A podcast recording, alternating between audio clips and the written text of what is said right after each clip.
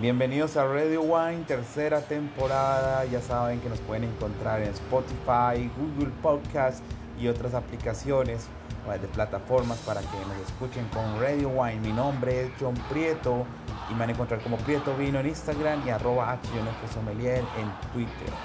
Y la mancomunidad de Australia, porque vamos a hablar de Australia el día de hoy con nuestro primer podcast de la tercera temporada.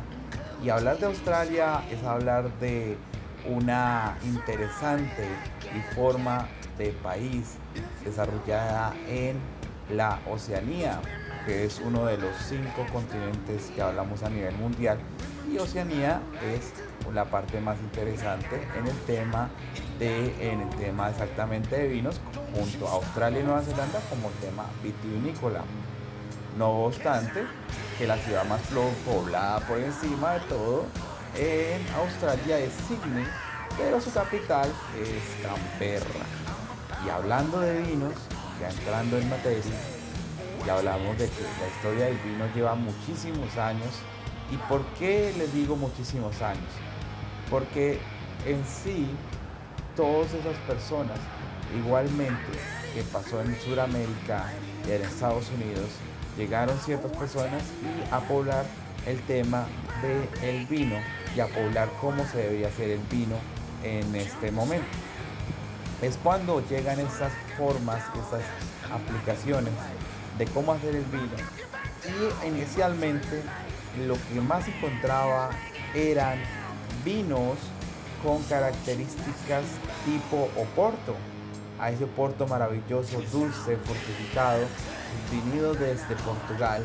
Entonces hacían algo muy similar en Australia hasta el año 1970. Y es cuando en sus 169 mil hectáreas cultivables, porque por ejemplo si tenemos en cuenta que en México tenemos 4.570 hectáreas cultivables, producen más o menos, y es lo más interesante, que 14.263 mil hectolitros de vino al año y el consumo per cápita para ellos es de 22.3 litros por persona. Es como la gran diferencia que podemos encontrar. Mm, existen muchísimas bodegas, son alrededor de 2.300 bodegas y solamente 14 hacen el 70% de todo el vino australiano. Son los más grandes conglomerados del vino australiano. Aunque hay muchas variedades cultivadas, hablamos de variedades como la Cabernet Sauvignon, variedades muy francesas, etc. Pero el país como tal, su insignia es la Shiraz, es la famosa Syrah, que pues por el vocablo de los australianos se llegó a decir que no podían pronunciar bien la variedad Shiraz, o Syrah, perdón, y tenían que pronunciar Shiraz. Aunque sabemos que puede ser un clon de la famosa Syrah que está en la parte francesa del Ródano, en su gran esplendor. Y pues aquí los australianos van a encontrar esta variedad como su variedad insignia, como hablamos de los argentinos con su Malbec, aquí hablamos de los australianos con su variedad Shiraz se puede, eh, en el tema es importante saber que pudieron controlar la filoxera, que fue un bichito que pues empezó a comer eh, las plantaciones, como en alguno de nuestros podcasts, se la recomiendo mucho para que lo escuchen, cómo, cómo llegó y pues aquí lo pudieron controlar.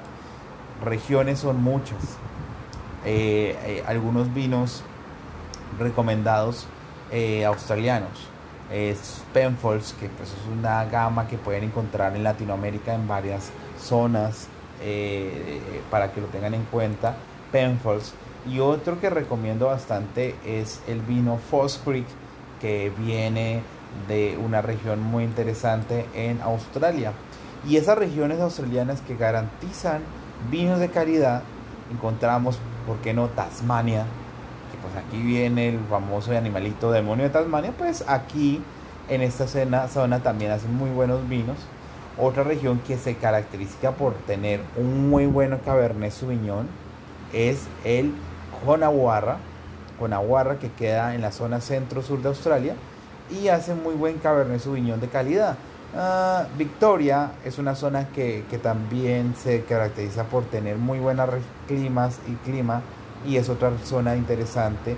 Y Nueva Gales del Sur, que es una zona de viñedos muy viejos y pues obviamente no podemos olvidar la parte de el, occidente australiano y Queensland que tiene pequeñas producciones de vino pero que se están dando a conocer. Inclusive son las que como que más eh, eh, más interesantes se están viendo a nivel internacional. Entonces para que lo tengan en cuenta en 1990 pues hubo la introducción de una ley que se llama la ley de LPI Label Integrity Program que es una ley que garantiza la especificación de primero de la, de la uva eh, en la etiqueta.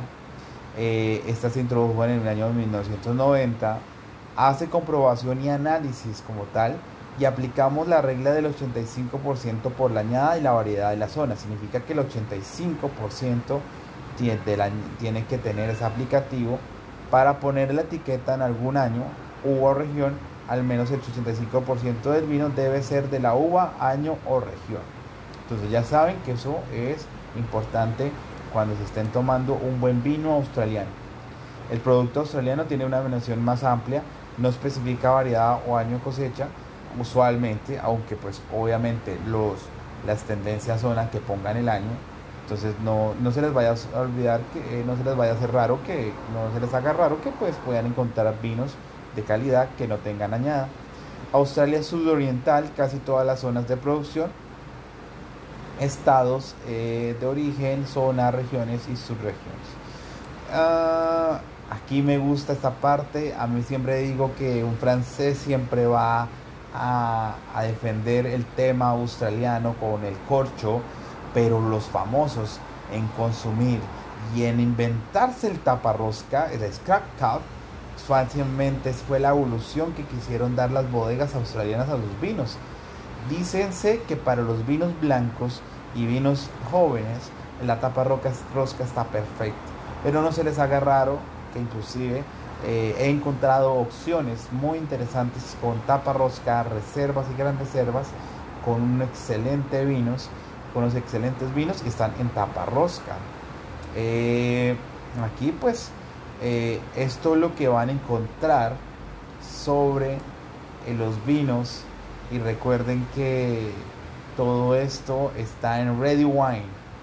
Ready Wine arriba y recuerden, nos pueden escuchar en todas las plataformas como Spotify, Radio Podcast, Google Podcast y si quieren escribirme y saber más sobre vinos, no se les haga, no, no se les extraño poderme escribir en Instagram como arroba vino o en Twitter arroba H Sommelier. Australia y sus secretos. Esto es Radio Wine.